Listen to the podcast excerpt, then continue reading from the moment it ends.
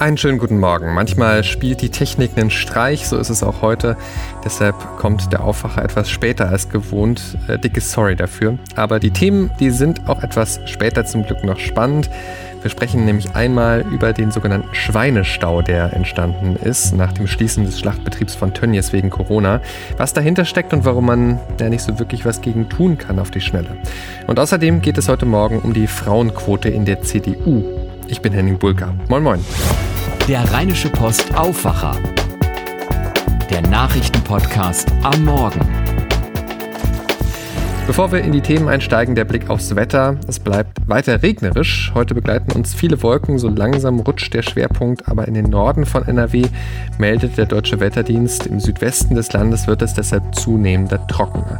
Bis zu 25 Grad warm wird es sogar in der Kölner Bucht. Morgen dann trotzdem weiter viele Wolken, Schauer auch möglich, manchmal aber auch etwas freundlicher bis 23 Grad maximal, also so eine gemischte Kiste. Die gute Nachricht, das Wochenende startet dann am Samstag freundlich, nur ganz vereinzelte Schauer, allerdings nicht allzu warm, dann mit 22 Grad. Aktuelle Wetterinfos für eure Stadt findet ihr auch auf wetter.rp-online.de. Der Corona-Ausbruch bei der Firma Tönnies, der hat Konsequenzen nicht nur für die Menschen im Kreis Gütersloh, nicht nur für den Rest von NRW, sondern auch für die Schweinebauern im Land und noch viel mehr für die Schweine. Darüber hat meine Aufwacherkollegin Helene Pawlitzki gesprochen mit dem Politikredakteur Henning Rasche. Er hat dazu recherchiert. Es gibt sowas, das nennt man einen Schweinestau. Das klingt erstmal lustig, aber da steckt eigentlich wirklich nichts Lustiges dahinter. Was ist das genau? Ja, in der Tat ist das ist äh, zwar ein ulkiger Begriff, den der Boulevard erfunden hat, aber ähm, es ist ein ernstzunehmendes Problem für die Schweinebauern ähm, und vor allen Dingen für die Schweine, wie du schon gesagt hast. Äh, der Schlachtbetrieb Tönnies ist einer der, nein, es ist der größte Schlachtbetrieb in Deutschland ähm, und sehr, sehr viele Schweinebauern äh, liefern ihre Schweine an Tönnies, damit die dort geschlachtet werden. Und da Tönnies jetzt seit drei Wochen geschlossen ist, ähm, können die Bauern ihre Schweine nicht dort abliefern und deswegen bleiben sie auf den Schweinen sitzen. Und äh, dadurch wird es in den Ställen äh, deutlich enger. Die Schweine werden immer dicker und ähm, das ist für alle Beteiligten ein relativ großes Problem.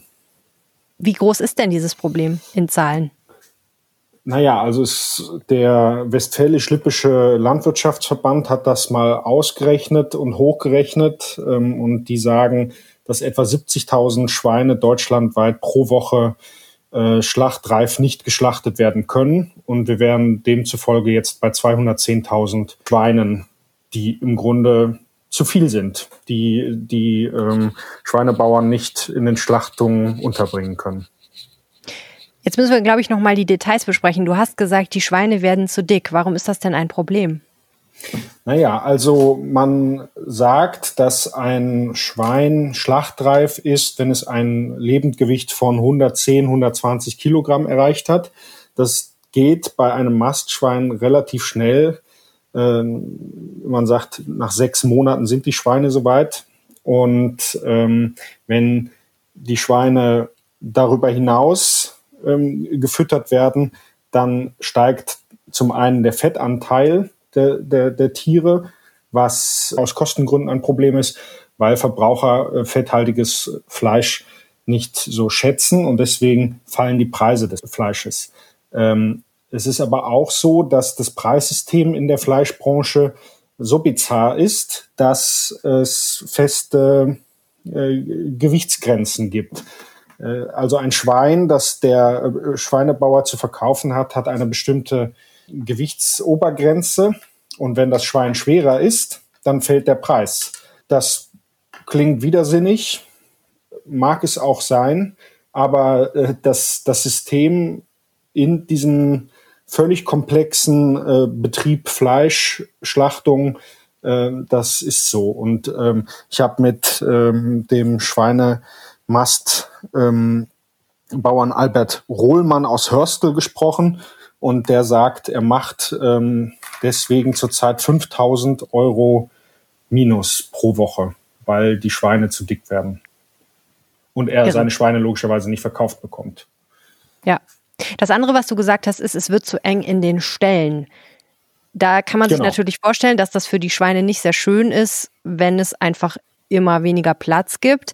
Die Frage, die man sich aber auch unwillkürlich stellt, ist, wieso hört denn die Industrie denn nicht auf, neue Schweine zu produzieren? Warum werden denn immer mehr Schweine geboren? Naja, die Landwirte sagen, das ist keine Automobilindustrie, ähm, die man einfach mal stoppen kann, sondern die Schweine ähm, werden, sind ja lebende Tiere ähm, und die Sauen werden besamt und daraus entstehen, wie wir alle wissen, Ferkel. Und diese Ferkel werden gemästet und diese gemästeten Schweine werden dann geschlachtet. Das ist der, das ist der Kreislauf.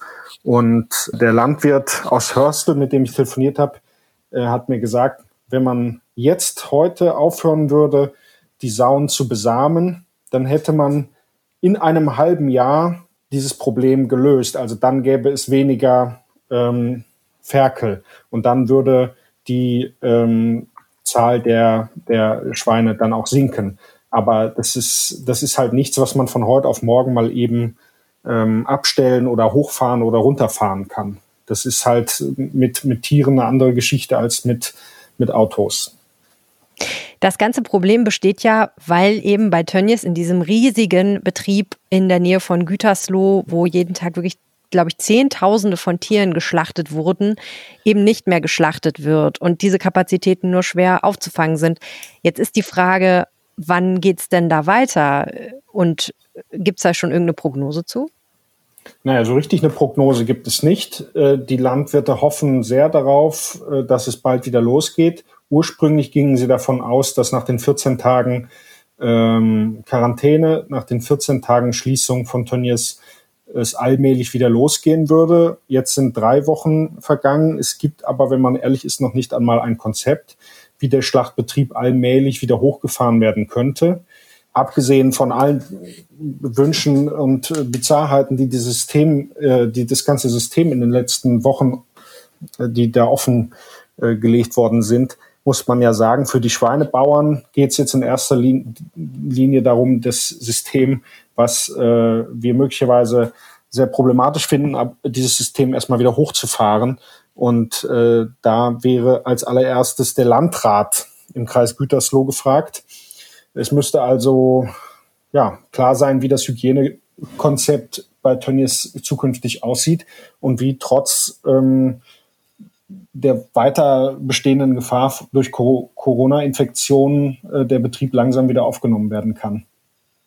Ja, na gut, ich würde mal sagen, wir warten es ab. Zuletzt habe ich gehört, dass der Landrat des Kreises Gütersloh gesagt hat, er kann noch keine Prognose dazu abgeben. Da kommt es jetzt genau. auf Tönnies an, die ein gutes Konzept vorliegen. Vielen herzlichen Dank, Henning Rasche. Sehr gerne. Und am Abend gab es dann zumindest die Nachricht, ein Teilbereich der Verwaltung darf bei Tönnies wieder öffnen in Reda-Wiedenbrück. Das hat aber natürlich noch nichts mit der Schweineproduktion zu tun. Damit zu unserem anderen großen Thema heute Morgen. Die CDU ist ja bekanntlich eine konservative Partei und bei Konservatismus, da geht es in der Regel darum, dass man ja, Traditionen bewahrt, an alten Dingen festhält. Jetzt gerade passiert aber so einiges in Richtung Erneuerung bei der CDU. Darüber sprechen wir ausführlich mit Christina Dunz aus dem Hauptstadtbüro der AP in Berlin. Was ja einige vielleicht schon mitbekommen haben, dass sich die CDU damit beschäftigt, das ist die Frauenquote. Was in der Wirtschaft von der CDU meist nicht so mit positiven Augen gesehen wird, das spielt jetzt innerhalb der Partei eine Rolle. Und da soll es einen Kompromiss geben. Wird der kommen, Christina? Ja, da steht noch der Bundesvorstand der CDU davor und was noch schwieriger ist, äh, der Bundesparteitag im Dezember, weil viele der 1001 Delegierten äh, mehr oder sehr stark zur konservativen äh, Gruppierung gehören. Und da kann es eine Dynamik auf diesem Kongress geben. Wenn da so richtig gegen diese geplante Frauenquote jetzt geschossen wird, kann man zum heutigen Zeitpunkt noch nicht sagen, ob es wirklich durchgeht. Wenngleich das Signal ist jetzt gesetzt, diese Volkspartei muss mehr dafür tun, um auch die Wirklichkeit der Gesellschaft abzubilden. Dafür soll es eine Frauenquote geben, die jetzt in einem Kompromissvorschlag noch nicht ganz so ähm, vorgeschlagen wurde. Wenn der Parteitag dahinter zurückfällt, dann hat die CDU im Bundestagswahljahr 2021, glaube ich, wirklich ein Problem. Der Gedanke ist ja, dass die Quote Stück für Stück eingeführt wird, jedes Jahr ein bisschen mehr Frauen und 2025 sollen es dann 50 Prozent sein. Was hat das denn jetzt für einen Hintergrund? Also wo kommt das her, dass eine Partei sowas jetzt einführen will bei sich selber, obwohl sie sich sonst eher gegen solche Quoten wehrt? Ja, zum einen wird es ja im Dezember den Abschied von der Vorsitzenden Annegret Kramp-Karrenbauer geben, weil sie sich von dieser Position zurückzieht. Und im nächsten Jahr wird Angela Merkel nicht mehr als Bundeskanzlerin äh, kandidieren. Das bedeutet, die CDU verliert ihre beiden Spitzenfrauen in Deutschland und muss dann trotzdem zeigen, dass sie eine Partei auch für Frauen ist. Und da sind ein paar Zahlen interessant. 26 Prozent der Mitglieder Mitglieder sind nur Frauen. Es gibt keine Ministerpräsidentin unter den Regierungschefs der CDU. Sie hat nur eine einzige Landesvorsitzende von insgesamt 15 Vorsitzenden. Und so kann man das ein bisschen weiterspielen. Einige Kreisverbände haben zu 85 Prozent Männer als Mitglieder. Und da muss diese Partei sich bewegen, wenn sie attraktiv bleiben will, ja, für Frauen, die immerhin ja mehr als die Hälfte der Bevölkerung auch ausmachen wohl wahr. Auch ansonsten gibt es ja aber Erneuerungstendenzen in der CDU, unter anderem was Schwule und Lesben in der Partei angeht. Was passiert da gerade? Ja, das ist ein äh, großer Schritt, wenn man sich überlegt, dass die CDU noch sehr gespalten war, als 2017 über die Ehe für alle abgestimmt wurde. Da gab es einen großen Teil, der da nicht mitgehen konnte. Jetzt wird in das Statut der Partei die äh, Lesben- und Schwulen-Union als Sonderorganisation aufgenommen. Und das bedeutet, das ist wichtig, dass sie zum Beispiel ein eigenes Antragsrecht äh, auf Bundesparteitagen bekommt. Das heißt, die CDU bekennt sich zu Homosexuellen in ihrer eigenen Parteiarbeit und deren Mitglieder der, der LSU sind wirklich hoch erfreut darüber, dass sie endlich mit dazugehören. Die CDU hat ja unter der langjährigen Bundeskanzlerin und Parteichefin Angela Merkel immer wieder auch mal die Debatte gehabt, zu weit nach links gerutscht zu sein. Jetzt könnte man schon vermuten, dass einige Konservative in der Partei sagen, nee, das ist nicht mehr meine CDU. Glaubst du das auch?